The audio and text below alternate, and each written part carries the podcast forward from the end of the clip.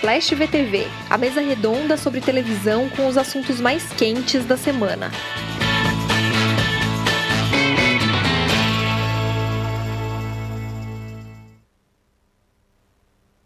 Olá, eu sou a Débora Miranda, estamos começando ao vivo mais um Splash VTV. Comigo hoje estão sempre queridos Aline Ramos de volta. Olá, estou bem, conseguindo respirar. Maravilhosa, maquiada, perfeita. Chico Barney. Chico. Com o microfone fechado. Maravilhoso, perfeito. Jamais errou, só nesse momento do microfone fechado. Cristina Padiglione. Oi! E hoje com a nossa convidada especial, Marcele Carvalho, colunista de Splash.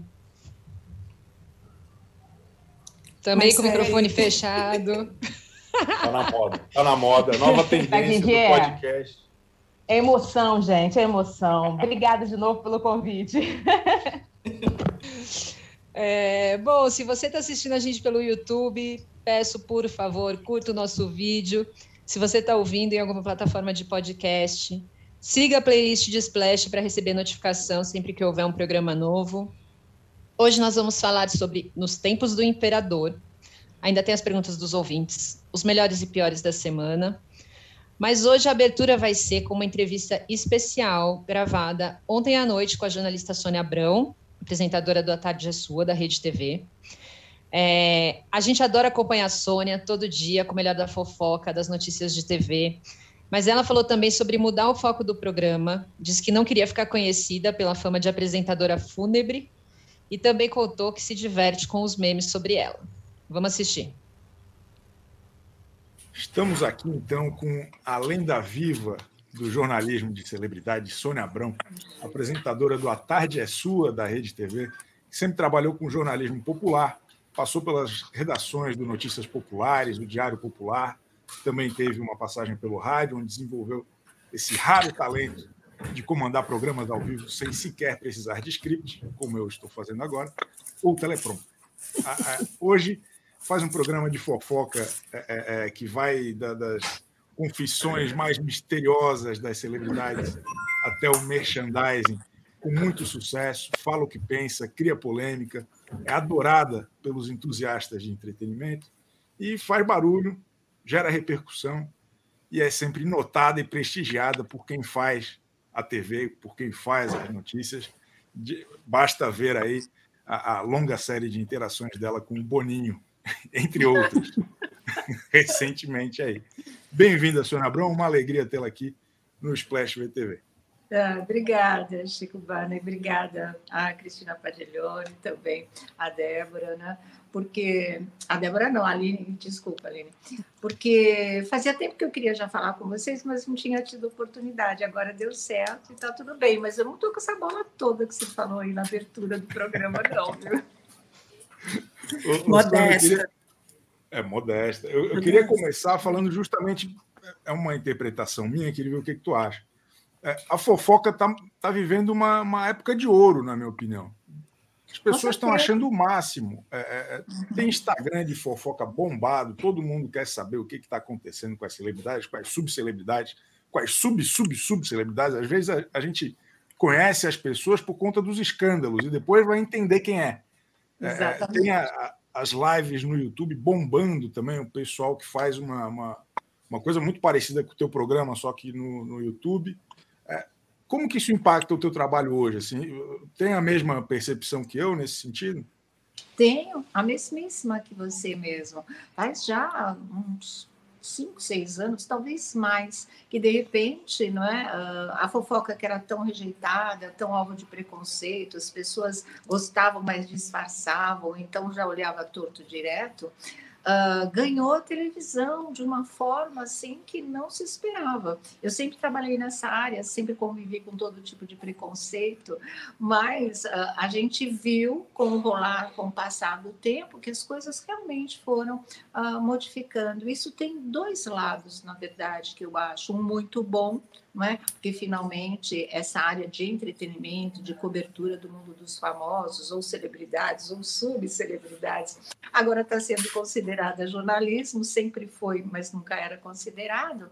Mas, por outro lado, tem a, o lado negativo, que eu acho, porque com o advento da, das redes sociais, caiu todo mundo de paraquedas nessa área. Né? Tem tanto picareta, tanta gente que não manja nada e que se intitula colunista, que tem blog, que faz as coisas. Então, para nós que sempre trabalhamos né, profissionalmente nisso, levando a coisa a sério, procurando se aprimorar, é um horror isso, sabe? Tem isso, às vezes, resbala em todos nós, que somos mesmo profissionais da área, e acaba reforçando um preconceito que está ficando cada vez mais diluído. Eu vejo né, nessas duas situações, na verdade.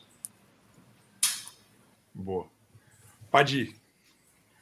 Eu queria saber se você acha, no, no meio dessas, dessas pessoas que surgiram do dia para a noite, tem, como o Chico disse, os Instagrams de fofoca, né?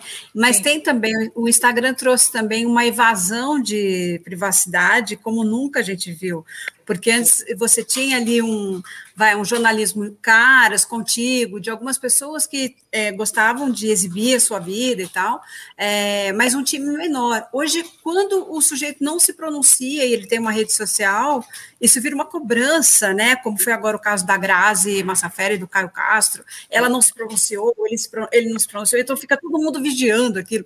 Eu queria saber se o Instagram mais ajuda ou, uma, ou ele é um concorrente nosso, assim, né? ou, ou se ele veio como uma ferramenta boa para quem trabalha com isso diariamente.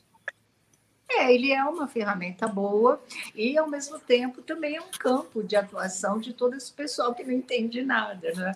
Agora, o que me surpreende muito, Padi, é a maneira como os artistas têm essa parte de cobrança, mas tem outros artistas que adoram se expor de verdade, entendeu? Porque o Instagram, ele traz essa história dos likes, os likes hoje em dia são a nova medida do trabalho, né? tanto quanto sempre foi o Ibope, antigamente, até os dias de hoje. Isso traz monetização, traz comercialização, então ficou tudo misturado. As pessoas às vezes fazem qualquer coisa pelos likes, porque isso vai colocar em evidência, isso vai gerar dinheiro e isso vai te deixar aí uh, de uma maneira exposta, como você acha que vai te atrair outras coisas, não é? Nessa parte financeira, eu acho que o dinheiro está muito por trás disso, e aí é, é a história do topa tudo por grana mesmo, sabe? A qualidade vai lá para o pé. Mas não Exato. É. Não, bom, bom você, você lembrar isso, porque é exatamente relacionado a dinheiro que está essa a, a, a, ampliação desse elenco que antes saía na Caras e tinha muita gente que resistia e hoje está em rede social, porque está diretamente relacionado à monetização deles, né? E eles é. fazem muitas campanhas ali, na, né, dependendo do número de seguidores, é, e ganham muito dinheiro mesmo com isso, perfeito. Uhum. Sônia, Oi, é, são mais de 20 anos aí cobrindo televisão e famosos. Desde então, televisão mudou, o, até o próprio conceito do que é ser famoso, celebridade, Sim. muita coisa mudou. E você tem essa coisa, né, que veio do impresso, passou pela televisão, é, agora a gente já estava falando da internet. Como que você faz para se manter atual com todas essas mudanças? Desde a pessoa que já chegou a ler revista, né, de fofoca na televisão e agora continua tendo um programa com, com que é muito forte e com fofoca e enfrentando outros tipos de concorrência. Como que é se manter aí nessa corrida, nessa maratona? Olha, Aline, não sei te dizer, eu fui vivendo, sabe? Mesmo porque uh, eu sempre fui repórter, eu sou da rua, eu adorava fazer externas, sair correndo do jornal, voltar voando, fazer o texto na hora. Era aquela adrenalina que, que sempre me motivou, sempre me apaixonou. Eu não queria, nunca pensei em trabalhar em televisão na minha vida. Mas aí veio vaga de colunista de TV, meu editor me colocou lá, porque eu já fazia tudo, de delegacia Rock in Rio, me chamava, eu estava lá, me convocava, estava lá trabalhando. Aí surgiu uma vaga na editoria de variedades, ele me colocou, a vaga era sobre televisão, eu ainda consegui enfiar rádio no meio, e aí começou, e a, a, a coluna acabou se transformando numa página, uma página acabou uh, provocando convites de vários e vários programas de televisão, e a TV me engoliu quando eu vi, já estava dentro, e não era esse meu projeto de vida, né?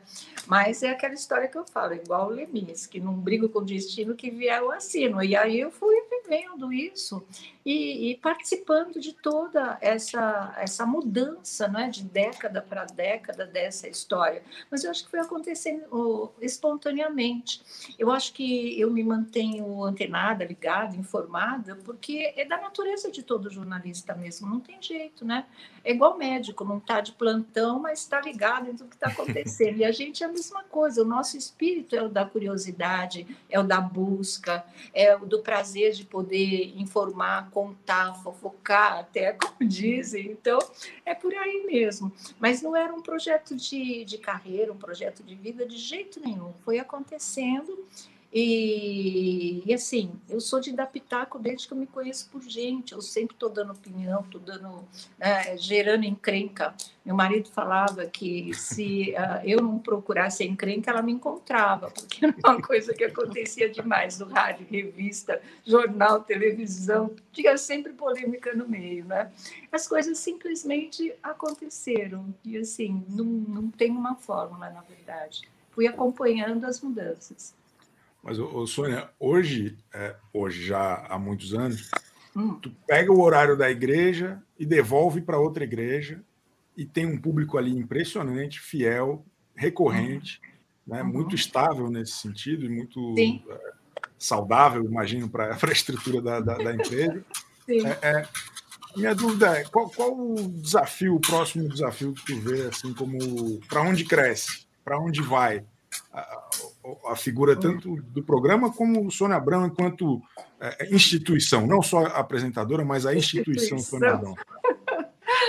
Olha, Chico, não sei te dizer, sabe? Às vezes eu tento. Eu acho que esse, essa coisa da pandemia embaralhou bastante a cabeça da gente. Fica difícil você olhar para frente, imaginar um, o futuro, ou fazer um plano, embora eu nunca tenha sido o tipo de pessoa de fazer planos na vida.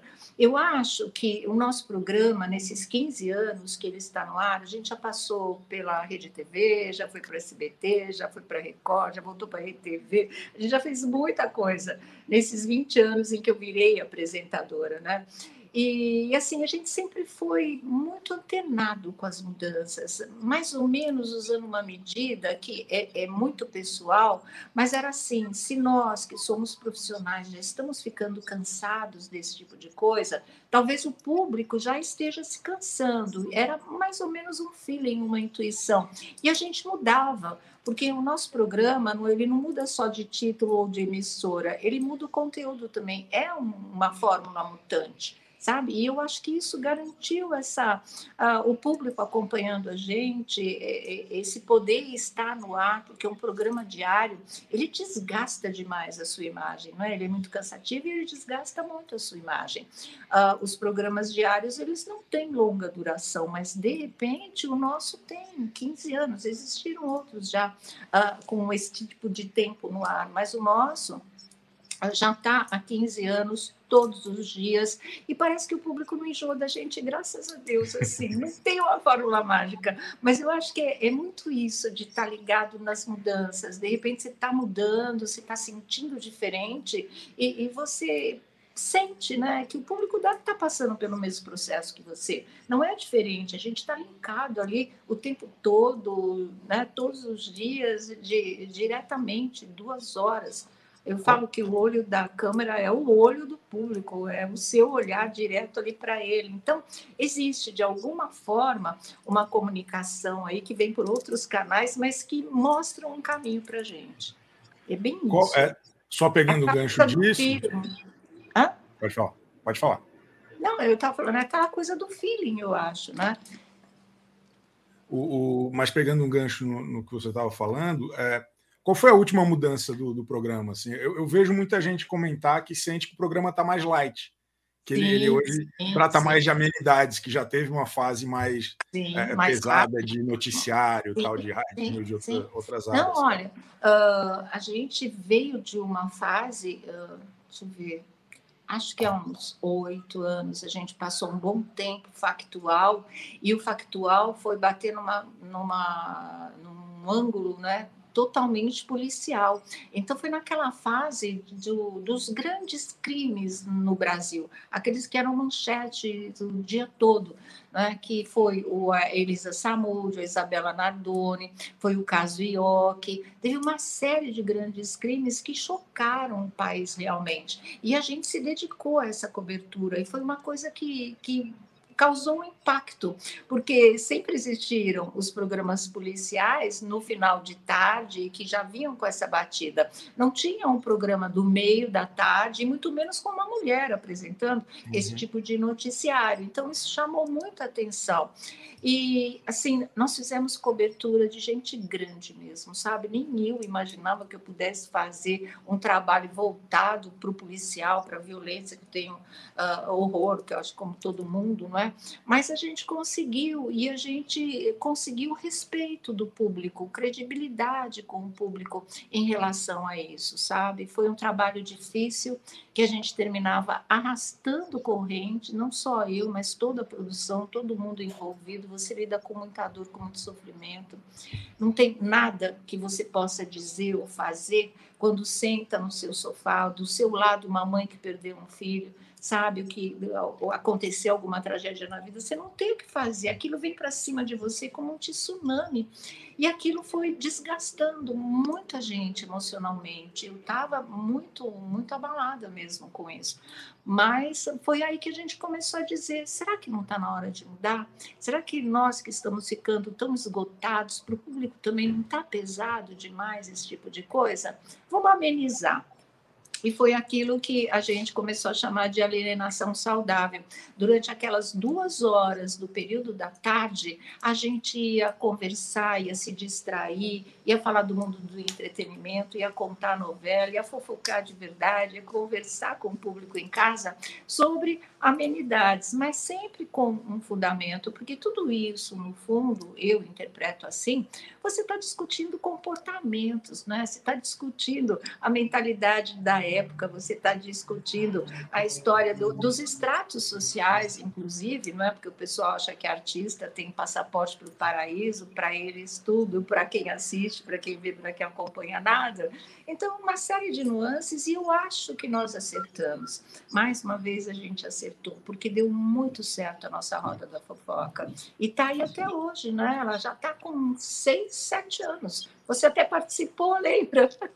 E, e, é muito gostoso de fazer. A gente deu sorte com os nossos colunistas, porque a gente se gostou de cara, de verdade. Então, é um bate-papo entre amigos mesmo e, ao mesmo tempo, sempre com muita responsabilidade. Né? Essa foi a grande mudança dos últimos tempos, realmente. A gente pretende mais coisas para o ano que vem, mas tudo vai depender dessa questão da pandemia. A gente está trabalhando com metade da metade da nossa equipe para vocês terem uma ideia. Então é difícil, né? Se pensar em montar alguma outra coisa para o ano que vem, a gente vai ter que pensar com muito cuidado. Mas já está na hora de dar alguma mexida assim, pelo menos é assim que a gente sente.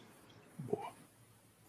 Teve aí, você, você mencionou esse período de crimes, né? Teve um, teve um momento em que você ficou muito associada à cobertura de lutos, né? Em que as pessoas falavam, Sim. nossa, é, e Era teve uma pressão grande em cima disso, tratando você como urubu, que queria ver alguém, né, ver se morria alguém, tá, porque já, a gente, jornalista, já é um pouco tratado dessa forma. Mas uhum. como, como é que vocês conseguiram? Vocês conseguiram, na verdade, fazer uma travessia daquele momento para esse, né, essa coisa de entretenimento mesmo. Sim, Uh, era, teve aquela época que até a própria Folha publicou, era o Sônia Abrão Facts, né? Tinha aquela coisa da Sônia Caixão, da Coveira, Sônia não faz programa ao vivo, faz ao morto. Era uma série de coisas assim o tempo todo. Incrível. Você, você consegue rir de você nesse, nesse sentido, porque eu vejo que você sabe lidar com, essa, com essas críticas de uma forma como quem sabe rir de si, né? Que não refuta isso. Olha, uh, era muito criativo, Cris, era impossível não dar risada. Às vezes meu filho via algumas coisas e me chamava para ver e a gente acabava rindo junto, porque brasileiro é complicado, né? Tem um, tem um jeito de fazer as coisas que acaba você dando risada mesmo, porque é muita criatividade, sabe?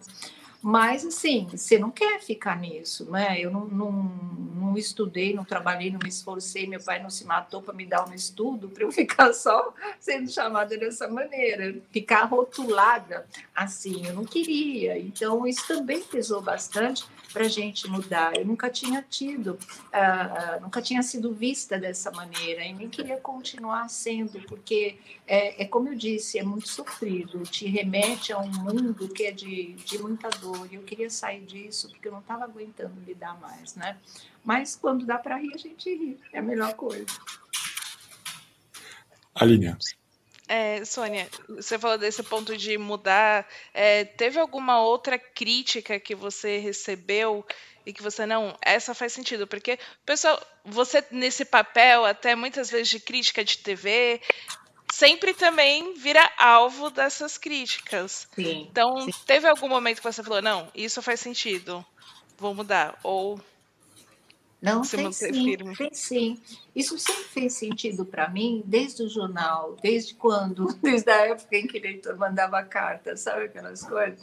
Ah, e às vezes, por quê? Porque as pessoas te assistem, te leem, te ouvem, elas estão num outro lado, né? E às vezes elas percebem coisas que a gente fazendo no nosso dia a dia e na correria que tudo é, você não percebe. Então tem muita coisa que te acrescenta. Com a internet, aí eu acho que veio a banda podre. Aí não é aquela coisa só de te acrescentar, ou de conversar com você, ou de você perceber que a pessoa teve um outro olhar sobre as coisas que era mais interessante que o seu. Não, aí vem xingamento, aí vem aquela coisa destrutiva, aí vem uma coisa que né, ninguém está conseguindo, inclusive, conviver muito com isso de tão pesado que está. Mas a blocoterapia existe, esse pessoal todo eu bloqueio com o maior prazer desse mundo. É uma pena que não existe um botão desse para a vida mesmo. E vou levando, mas assim, tem muita coisa que é legal, tem mesmo, sabe? Tanto que no final do programa a gente tem mensagens assim, de Twitter, de Instagram, das redes sociais, porque é legal essa troca de ideias, mas você tem que ver que se passa de pedra a vidraça num instante, aí faz parte. Depende só de você, de atingir um seu limite de tolerância, entendeu? Para mim, quando as pessoas pegam pesado, não querem fazer crítica, só tem esse sentimento mesmo de te destruir, menosprezar o seu trabalho, querer mostrar que você não é nada no mundo, como se a gente se sentisse assim. Né? Aí bloque e tira da frente. É fácil. Bloco terapia, gostei. Bloco terapia é muito bom. né? Sônia, você tem um. Você, vocês entregam o programa pronto, né, para a Rede TV, né, como se fosse uma produção independente ou é uma produção independente. Não, é, é e, parceria, né, que eles chamam, assim. Mas você tem que entrar, você tem que absorver, por exemplo, a lista de pessoas vetadas, né, da Rede TV, que, que tem uma lista de pessoas que tiveram é, pendências judiciais, que têm pendências judiciais, que não podem ser citadas pela emissora e tal.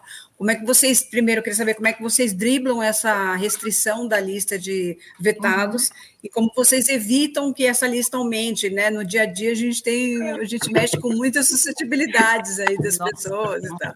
Muito, muito mesmo. Graças a Deus essa lista tem diminuído, viu? A cada ano tem, né? O pessoal Quando faz eu fui- fases. Oi? Quando eu fui no, no- no- na Tarde é Sua, eu fiquei impressionado com a quantidade de papéis lá, com todos os nomes de quem não podia Os citar. cartazes, né? Com a lista, assim, você não ficar pisando na bola, falando. Eu entendo o lado da empresa, sabe? Porque, assim, se tem alguém que está brigando com você, que está trazendo problemas, e às vezes nem por motivos válidos, como é que você vai ficar promovendo essa pessoa, vai ficar abrindo espaço para ela? Não faz muito sentido na, na, na, na, na mentalidade da empresa você alimentar aqueles artistas que não querem seu bem, ou, ou com razão ou sem razão, e aí a gente nem discute, respeita e vai em frente, não é? Tem tanto artista nesse mundo, dá para falar de muita gente, tem tanta gente querendo espaço, então acaba sobrando nos programas por conta disso, mas graças a Deus as coisas têm evoluído bem.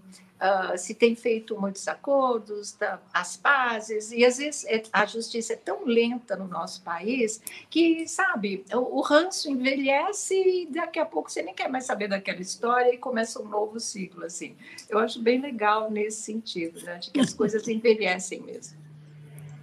Muito bom, muito bom. Bom, falando, já, já que a gente está falando, né, de tá. desafetos, como que surgiu a ideia da geladeira, de colocar as pessoas na geladeira? Porque eu acho que isso é uma das coisas mais fantásticas. Ai, ai. Clássico. É, virou, né? É muito engraçado isso. Mas, assim, a gente não quis fazer só a geladeira, a gente fez o tapete vermelho também, para as coisas ficarem equilibradas. Mas a geladeira colou, assim, desde o primeiro dia que a gente fez. E você sabe que a ideia nem foi minha, não foi do meu irmão, do Elias, que é o diretor do programa, foi do Sidney Coca, nosso produtor, que infelizmente faleceu nesse ano que passou, porque ali o, o Chico conhece né, a, a, a, produtora, a gente tem também um, um, depósito de cenários, de material cenográfico, essa coisa toda. Tinha desmontado uma cozinha, tinha uma geladeira no meio do corredor. Aí ele passou por lá e pensou, ele falou, olha, será que não dá para fazer isso? E não sei o quê. E ele veio me falar. Aí eu falei, até dá, né, Coca, mas você não acha que a geladeira é muito grande para você ficar colocando o nome das pessoas? Aí a minha irmã arrumou a geladeirinha vermelha, botamos em cima da mesa e aí começou a brincadeira.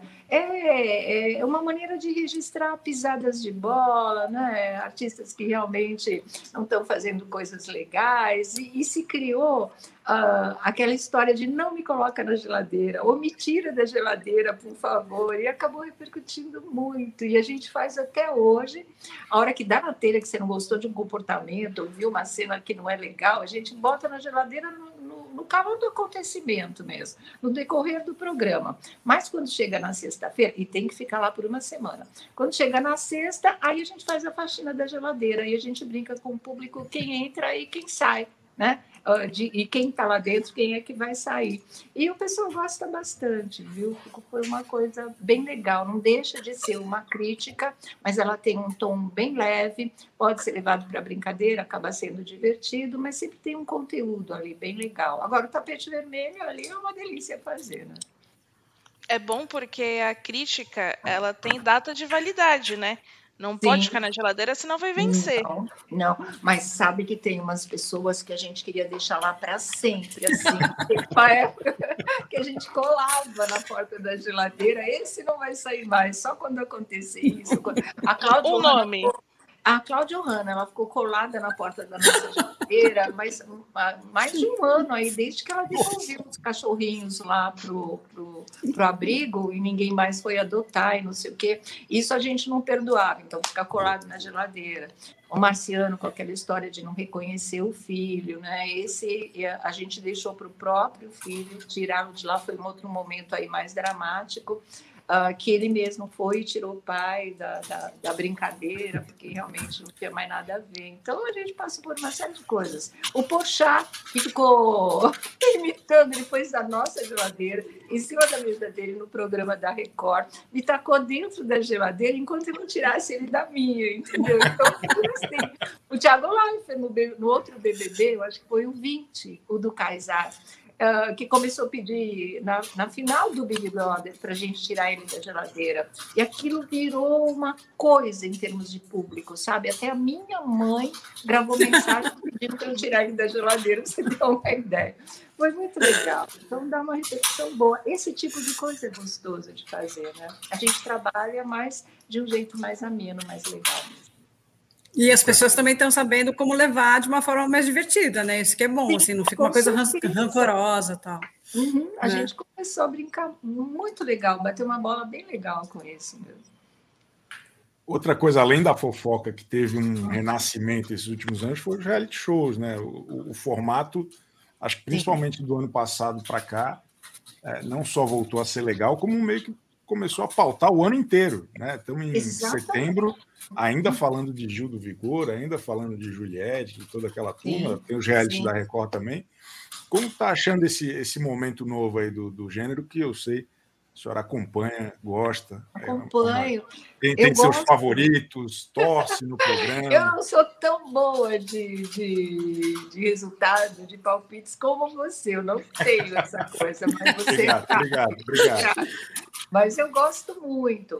E assim, quando a gente começou a achar que o, o, o, o formato já estava cansativo, já não ia ter muito fôlego, não sei o que aconteceu, né? De repente, talvez muitas pessoas dizem isso. Eu comecei a pensar também que com essa história da pandemia, todo mundo mais dentro de casa, as novelas sendo reprisadas, os realities voltaram como uma novidade, porque eles acabam sendo novela, só que cada capítulo ali é inédito, né? O pessoal não está uh, sabendo o que vai acontecer. Então, esse suspense, esse mistério, essa trama que o reality desenvolve nesse confronto entre os participantes, virou a novela preferida do público, porque a, as nossas, as tradicionais mesmo, não estavam existindo ineditamente, né? Então, acho que foi por aí. Mas eu vi de uma maneira saudável, porque exigiu um novo movimento dos participantes, né? E também por conta das redes sociais. Muitos ali estavam interpretando mais através de se expor mais e de depois ter melhores propostas, enfim, foi virando uma bola de neve. Mas esse último Big Brother, esse é fenômeno mesmo, esse é o Big dos Bigs, foi o Big dos Bigs, o que não foi o 20, que era a data redonda, o 21 compensou, viu? Acho muito legal. E a Fazenda vem aí também com um novo pique, né? Com o Carelli tentando ser boninho e botando ali para correr as coisas. Sônia, você que tem toda essa trajetória de acompanhar a televisão, o que, que tem um palpite aí pro, para o que virá no domingo, essa grande mudança em três décadas, que é a troca efetiva de Fausto Silva por Luciano Huck? Nossa, gente, quanta mudança, né? De repente, assim, eu falo, Sim. É, esses, esses pra, praticamente dois anos já com essa história de confinamento, de mudança de trabalho, de esquema, de tudo, a gente se viu aí diante de situações para lá de inusitadas, que nunca poderia passar pela nossa cabeça. Mas, uh, ah, para resumir, eu boto muita fé nessa mudança. Eu achei que, apesar de toda a confusão, o bate-cabeça que houve lá, para tentar amarrar essa programação de, de final de semana, depois dessa fratura exposta que foi a saída do Faustão, eu gosto muito do nome do Luciano Huck, eu torcia muito para que o Mion fosse a escolha dos sábados, né? Eu acho que, que é uma coisa que vai dar certo, sabe? Por exemplo, eu, eu sou admiradora do Hulk há muito tempo, porque eu acho o trabalho dele, nunca vi um apresentador de TV uh, ah, rodar o Brasil como ele sempre rodou.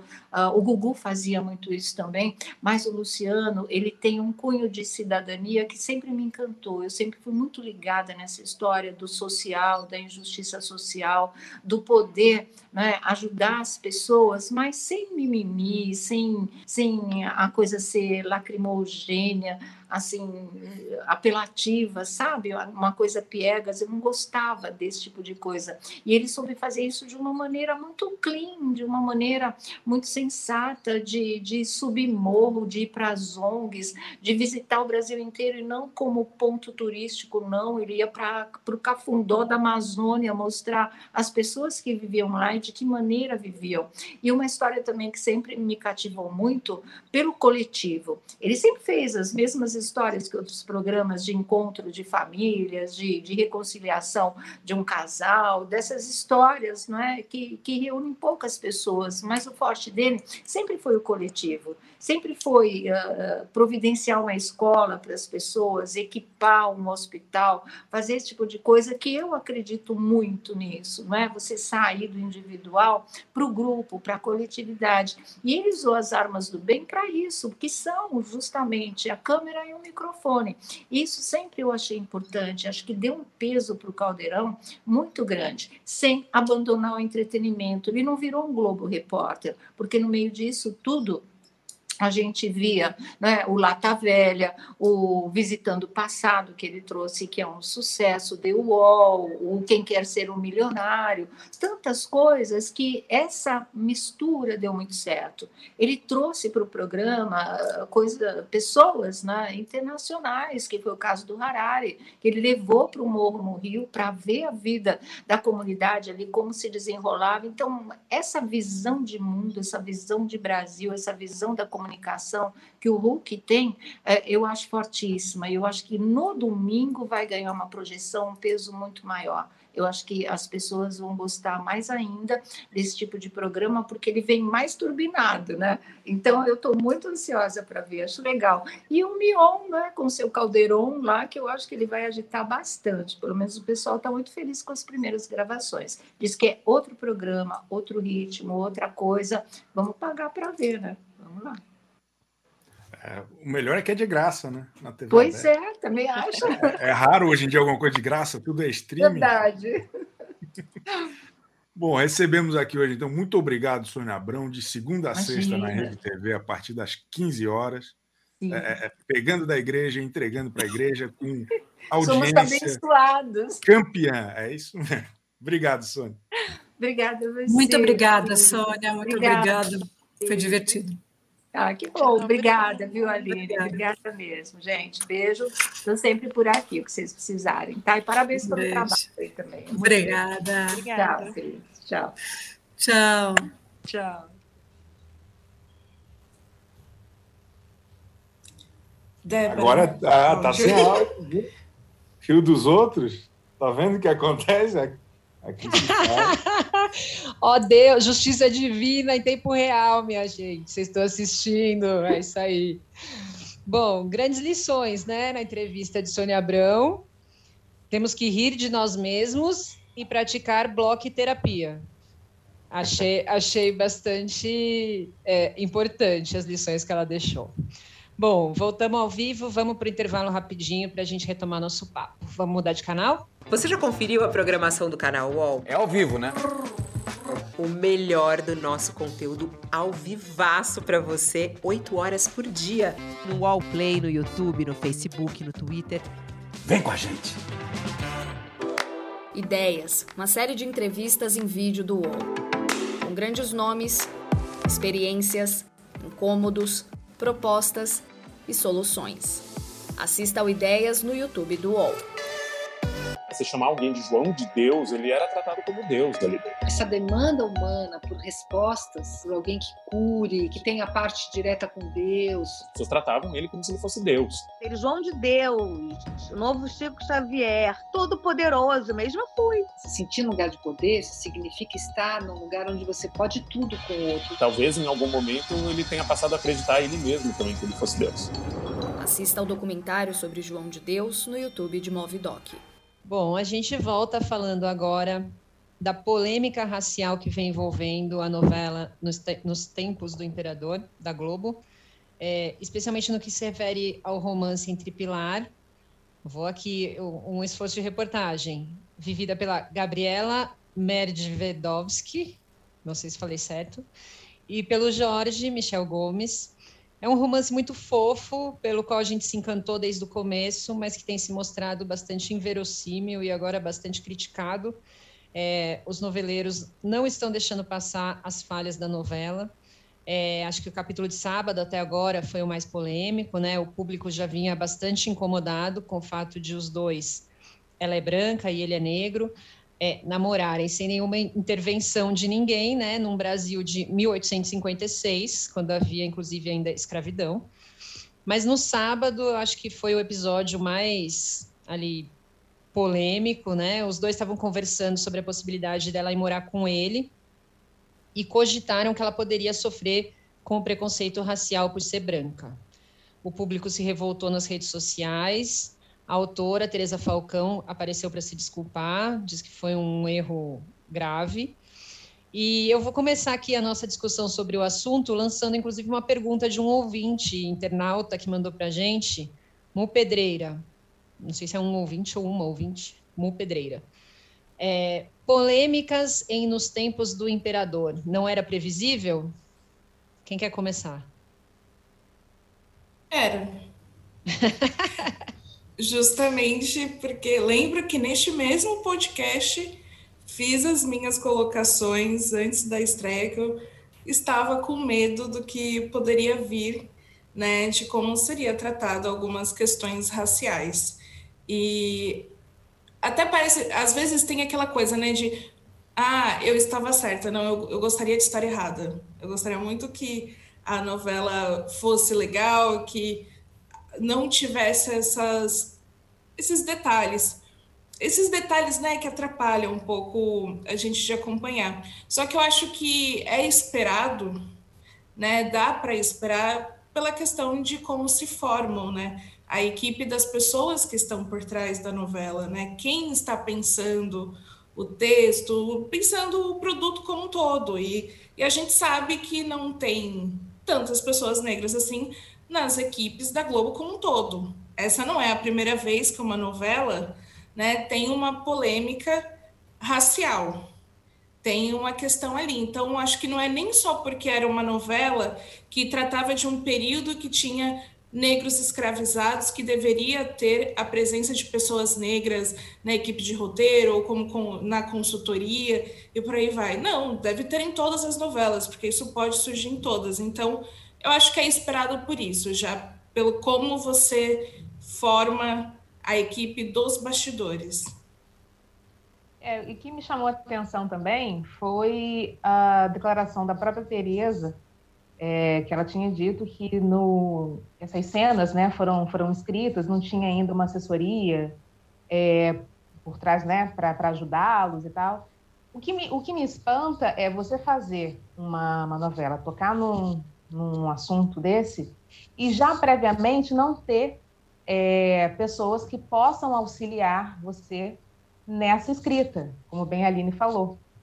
Né? Então, você começa uma, uma história e você não tem quem possa lhe auxiliar de fato, né? Porque muito possivelmente se tivesse uma equipe, é, se tivesse pessoas, né, ali auxiliando nessa escrita, uma cena dessa não passaria, né?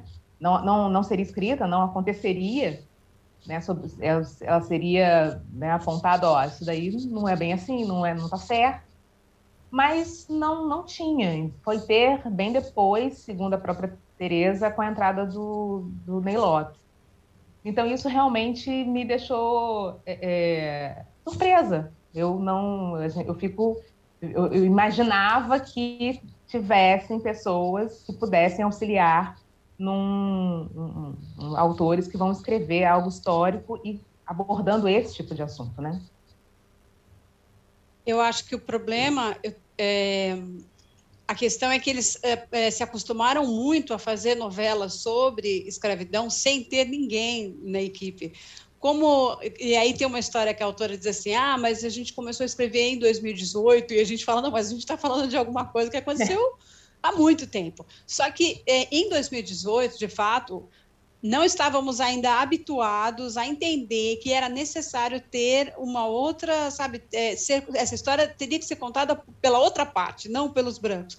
E a, a Globo demorou para entender isso. Em 2017, quando houve a história do segundo Segundo Sol, né, do João Manuel Carneiro, houve, houve um protesto porque não havia negros numa novela que se né, no, no, no, núcleo protagonista, não havia negros numa novela que se passa na Bahia, que é o estado com o maior número de negros e afrodescendentes, enfim.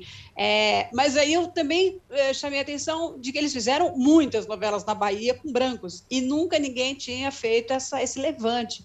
Isso é o mais legal, assim, que a gente está. É, quando ela fala de 2018, é porque de lá para cá a gente teve um, uma, é, uma ampliação extraordinária na contestação desse tipo de absurdo.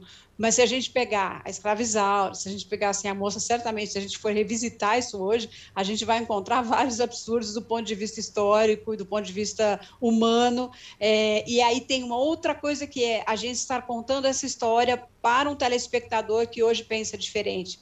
Então, esse encontro entre a obra e o, o, o público que está vendo e consumindo aquilo naquele momento tem também uma, uma diferença brutal, né? A gente está aí fazendo toda uma revisão de contextos históricos históricos, o vento levou, é, tem a história das estátuas, quer dizer, tem todo um monte de coisa acontecendo há 200, 300 anos que ninguém fazia o barulho que está fazendo agora, ainda bem. Então, quando ela fala de 2018, eu tenho que entender dessa forma. Não, não estávamos acostumados a ser contestado isso, e que bom que estamos sendo agora. Agora, gente, Chico, você quer falar? Desculpa, fala primeiro. Não, e acho que além da, da, da, equipe de quem vai escrever, acho que faz falta também uma diversidade maior no, na estrutura de organograma de uma empresa, como qualquer Total. empresa, mas uma empresa de comunicação hoje como a Globo, acho que é muito importante ter isso considerado, porque cria algumas barreiras necessárias ou, ou viabiliza novos caminhos também necessários para porra, é, é, para o mínimo. No final das contas, a gente está falando do mínimo. E, e, tem uma outra questão, particularmente sobre essa novela, que me assusta um pouco, que é a quem interessa essa história de monarquia no Brasil do jeito que está. Às vezes parece uma peça do Brasil paralelo. Assim. Eu vi um trecho no sábado, fiquei meio apavorado. Assim, é, é, não dá para entender, no contexto do que a gente vive hoje, falar daquele jeito, daquela época. É, concordo com o Chico plenamente, é, e acho que a gente já vinha, de, desde o começo, né, quando rolou a apresentação da novela, a gente já olhava para aquele Pedro um pouco desconfiado ali, né, a gente até conversou sobre isso aqui, muito heróico, muito com um pensamento progressista, assim, bem fora de contexto também, bem, enfim, diria até é, perigoso. Mas eu queria perguntar para vocês qual vocês acham que pode ser a saída para isso, já que essa novela é uma novela pronta, né? Por causa da pandemia, enfim, os processos mudaram, a Globo não tem feito mais novelas ali em tempo real, como a gente era acostumado, né? Não, não tem feito mais obras abertas, que são mais suscetíveis a, a manobras, a reformas, a pequenos ajustes, quando necessário. Faz o que agora, gente? Eu acho que tem a solução da edição, infelizmente, né, que é a botar a tesoura nas coisas que forem impróprias, inadequadas, e também a, a opção de botar cartelas, né, no, você pode fazer isso essas obras a que eu me refiro, no caso do Vento Levou, a gente teve uma discussão da obra do Monteiro Lobato. Eu acho que a gente não pode apagar o que aconteceu e como aquele escritor relatava e enxergava os negros naquela ocasião, mas a gente pode contextualizar isso com um texto inicial no livro, com um texto inicial no filme, com uma cartela, no caso da, dos filmes e, dos, e das séries ou das coisas que foram feitas, num, sabe, com um olhar muito envezado. É necessário que a gente faça essa, essa, esse ajuste, mas a gente não pode esquecer o que aconteceu e como eles eram tratados. É importante, inclusive, ter essa memória para que isso não se repita. Então, eu acho que o, o sistema de cartelas pode ser uma, uma alternativa, é, com uma delicadeza maior do que no caso, por exemplo, de Amor de Mãe, que era uma coisa muito objetiva, né? Eles, eles também gravaram com antecedência a novela. Na ocasião, só para lembrar, eles, perdão, na ocasião eles uh, tratavam a Covid como um vírus que não uh, era reinfectado na mesma pessoa, quem tivesse já não tinha mais problema, e aí se provou muito rapidamente que aquilo não era verdade. Então, quando a novela foi para o ar, ela estava completamente defasada, em questão de meses, né? E, e eles usaram cartela para dizer, não é assim. Então, eu acho que no caso da monarquia, talvez caiu uma cartelinha. No caso da, da escravidão, no caso do tratamento dos negros, no caso do erro propriamente do, do racismo reverso, que não existe, caberia uma cartelinha, sabe? Acho que dá para a gente fazer ali, usar até esse tema para levar um debate para um lado bacana, assim. Bom, eu acho que o principal é a edição, mas é difícil mudar porque eu acho que o problema racial de nos tempos do imperador, ele é estrutural, não está em uma cena só. Claro que teve a cena que teve o diálogo do racismo reverso, que chamou a atenção, chocou as pessoas, só que a gente tem algumas histórias que você dá para você perceber que ela está caminhando cada vez mais para um ponto crítico. É, um exemplo é da Zayla, que é uma garota, uma menina ali, pré-adolescente, que ela, ela já foi colocada num papel de vilã de um, de um casal de adultos, que é o Samuel e a Pilar, né? E aí a gente tem um ponto de ter uma criança negra, né, no contexto, é, ela não é escrava, ela é uma negra liberta, mas num contexto ali muito delicado, em que você já coloca uma criança negra como vilã, tendo, sabendo que a gente vive num país, né, que é extremamente racista, que o racismo na infância ele é muito presente, que vem de muitos estereótipos de você não ver crianças negras como crianças. Isso é um dos principais pontos da violência, né, contra crianças negras, pré-adolescentes e violência de uma maneira ampla, tanto sexual quanto policial, de todo tipo. Então, para mim é muito grave essa história. É um enredo muito grave. Então, você vê isso caminhando, a história dela cada vez mais se intensificando, a menina se tornando mais vilã. Para mim, basicamente tem que diminuir essa história. Tirar algumas cenas em que a garota surta, né, porque vê o cara com a namorada, em que ela tá maquinando coisa, eu acho que realmente tem que interromper essa história. A gente não precisa passar o, o serviço para poder depois corrigir. Então, acho que dá para corrigir essa história. Agora, o restante, que ah, tá fora da realidade histórica, acho que também não tem como corrigir. Quem decidiu assistir, acho que já embarcou nessa. Então, acho que é, não tem muito o que fazer. A questão é refletir sobre o futuro. Né? E, e, e também tem em mente que não adianta a gente esperar a reação das pessoas para saber que algo é racista, né? É, antecipar isso, pesquisar e ter uma postura proativa. É, o que eu acho, como bem a Padia e a Aline já falaram, assim, é daí a edição, que tipo de corte que eles vão poder fazer, até mesmo para não deixar que algo fique sem pé nem cabeça também. Mas eu acho que a edição vai ser fundamental nisso mesmo.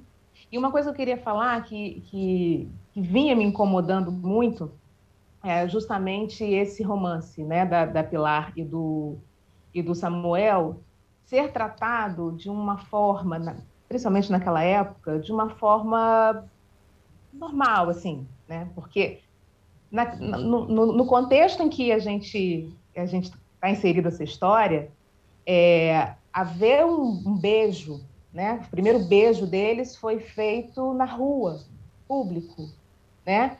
E as pessoas, algumas pessoas passaram e olharam, né, com uma cara de, de repreensão assim, mas ficou só nisso.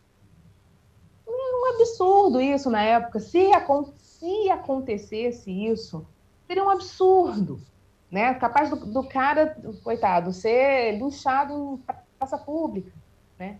Então, assim, eu sei que tem é, é licenças poéticas, né, para escrever, né, inclusive obras, né, ficcionais e tal. Mas desde que não agrida, eu acredito, a história, né, nem que é, e a nossa inteligência também. Então, assim, é, é um casal, como você bem começou a falar, né, Débora, é um casal fofo e tal, é realmente. Só que, assim, naquela época, até mesmo outros casais, não necessariamente é, casal interracial, mas naquela época mesmo não, não havia esse tipo de manifestação carinhosa em praça pública, né? Também, ainda mais um casal interracial. Então, assim, a gente teve tantas novelas contemporâneas, né? Que isso sempre, né? Quando havia um, um, um casal interracial, era a família da menina, minha família do rapaz, era um absurdo. Imagina, minha filha namorando um negro, né? Meu filho vai casar com uma negra. Era sempre tão absurdo em novelas contemporâneas que sabe uma novela de 1856, né? Então, eu acho que ali poderia de repente ter ter mais um conflito ali, né? É, não, não, ser tão é, não ser tão normal para aquela época que não era, né? Normal um, um casal interracial. Tem uma sugestão que é a, a solução da novela Brida.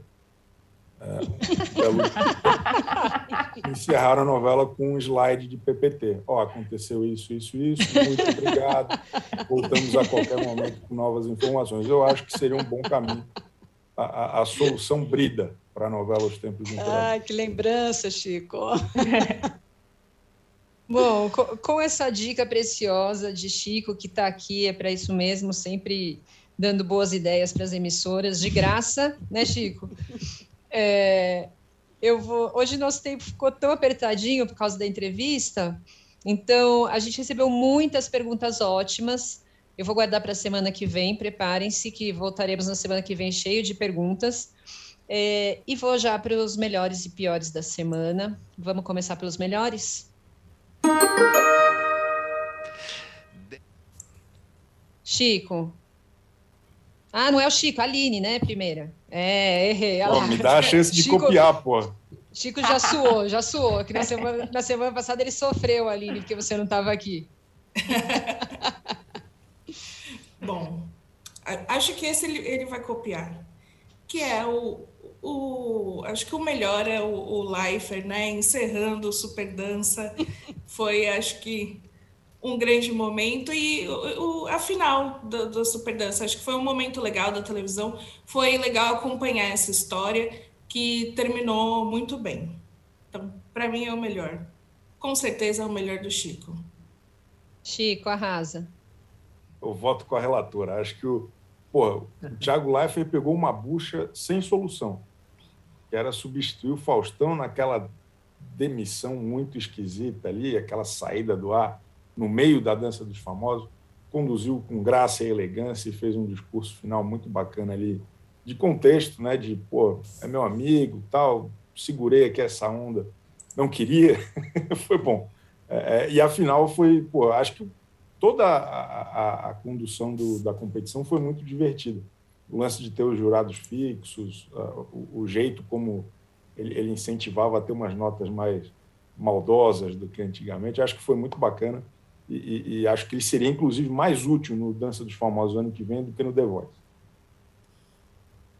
Pode é verdade, ele seria mais útil no dança do que no, no The Voice, isso é verdade. É, não, eu, eu já estava com essa ideia também, vou ter que copiar a Aline, porque é, para mim foi incrível, assim, é, é uma capacidade de ser franco sem ter um script, né, de, de uma maneira que você vê que não é roteirizado, que é sincero, ele consegue se emocionar e concluir uma ideia racionalmente do que ele quer dizer, então é incrível, assim, para mim foi histórico mesmo, o, o recado dele ali no final, a solidariedade a alguém que, entre aspas, rompeu com o empregador dele, no caso a Globo. É, Para mim foi fantástico mesmo. A própria Luciana Cardoso, mulher do Fausto, é, respondeu no Instagram, agradeceu e tal, porque foi bastante. Foi um momento bonito mesmo. Marcele, quer dar sua colaboração? Gente, não, não tem como não ir em Thiago Leifert, né? Vamos fechar aqui. Foi incrível, me emocionei muito.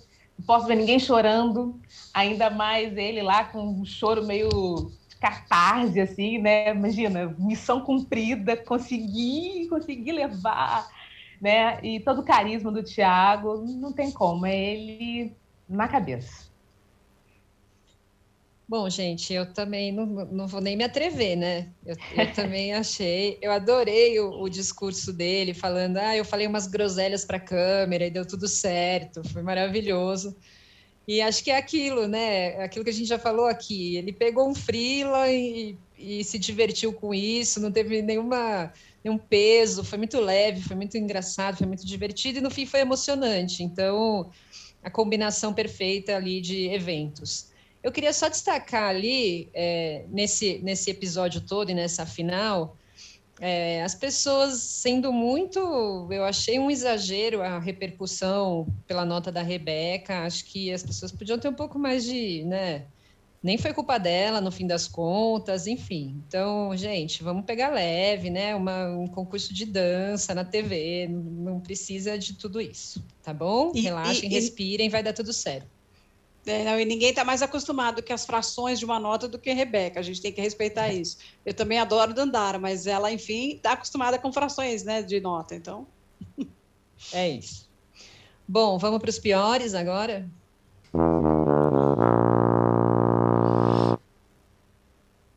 Vai, Aline, começa que a gente vai atrás de você. Então vou caprichar. O pior é toda a situação de greve na Rede TV É, eu acho que não exatamente porque os funcionários estão fazendo greve, mas pelo como a direção da emissora tem reagido, tem se posicionado publicamente, não tem criado canais de diálogo com os funcionários que entraram em greve. E, e aí tem várias né, reivindicações, questão de reajuste salarial, de bônus, e enfim, é uma situação complexa que a emissora está tra tratando de qualquer jeito e com descaso com os funcionários, né? principalmente os operadores de câmera e radialistas, né, que não tem essa função, mas eles são registrados dessa maneira, né, por isso que a greve veio do sindicato dos radialistas. Então, então acho que é uma situação lamentável e vamos torcer, né, para que é, as pessoas consigam fazer esse diálogo e conseguir os seus direitos é, trabalhistas, que importa muito na televisão. Chico. Boa, gostei. Excelente. Mas eu, eu, eu, queria falar de outras coisas aqui. A primeira é O Triste Fim das Videocacetadas, um quadro que foi um dos maiores sucessos da TV brasileira durante 32 anos. Nos seus últimos meses, infelizmente, é, é, não foi legal e, e vai sair do ar. Acho que é uma pena, porque tem gente boa reagindo a coisas na internet. Pretendo falar mais disso em outra oportunidade. É, outra coisa também é a despedida do Luciano Huck. Achei totalmente fora do tom. Assim, eu estou achando tudo muito esquisito do Luciano Huck. É, não, não parece mais aquele homem que tanto nos fez sorrir. Ele está sério, está tenso, fez um discurso meio de, de, sei lá, esquisitíssimo na saída do caldeirão do Huck. E semana, essa semana, este domingo, estaremos de olho na estreia do Domingão com o Huck. Pode ir. Vou copiar os dois, mas eu queria falar, é, primeiro que na, no caso da Rede TV, incomoda muito que seja uma situação reincidente, né? A gente viu já esse filme lá atrás, talvez por isso eles estejam, os donos estejam tratando com algum descaso, porque conseguiram manter a emissora no ar, com todos os, os percalços que eles tiveram no passado, foram talvez piores até agora, eles têm lá uma situação em que os radialistas estão há quatro anos com o salário congelado, né? Então, é, não, não, precisa chegar nesse ponto, assim, eu acho que dá para resolver a situação de uma outra maneira.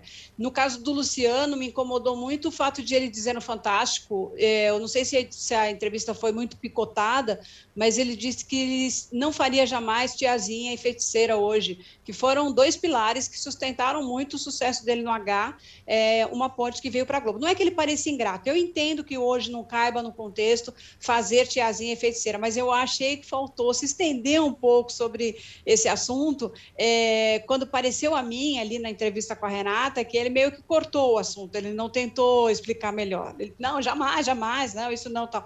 E, e na verdade ela fala de feiticeiro tiazinha, né? Ele fala só que ele mudou muito, que ele é outra pessoa e tal. Eu achei que faltou um contexto ali, sabe, em celebração ao que aquilo significou no passado e com todo o respeito que hoje não seria feito daquele, daquela maneira, ok, entendeu? Mas faltou, faltou. Ele quase falou que não era ele. Não, não era eu. Era, é. era outra pessoa, era, era um sócio. Era um, era um, um hacker. Sócio. A Globo contratou um sócio.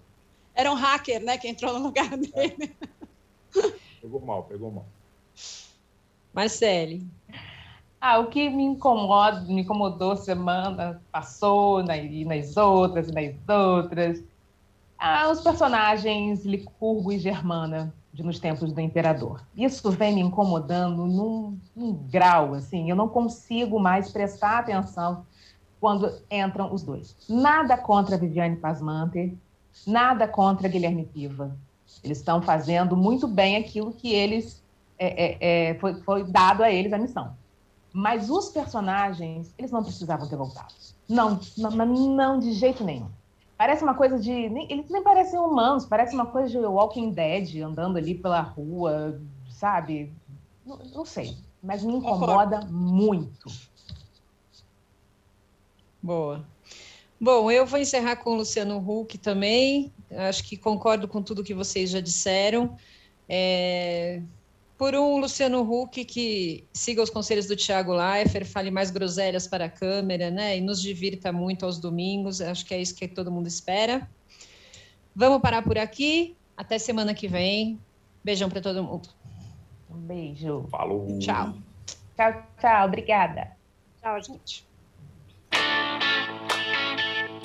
Splash VTV é transmitido ao vivo às terças-feiras, à uma da tarde. Produção de Laura Capanema e Lígia Nogueira. Distribuição de conteúdo de Bruna Brasil e Sara Oliveira. Operação de ao vivo de Paulo Camilo. Artes de Daniel Neri, Pedro Souza e Santiago Lopes. Coordenação de operações de Danilo Esperandio e Fabrício Venâncio. Coordenação do podcast de Juliana Carpanese e Mariana Soldi. O projeto também conta com Antônio Morel, gerente geral de Move, e Murilo Garavello, diretor de conteúdo UOL.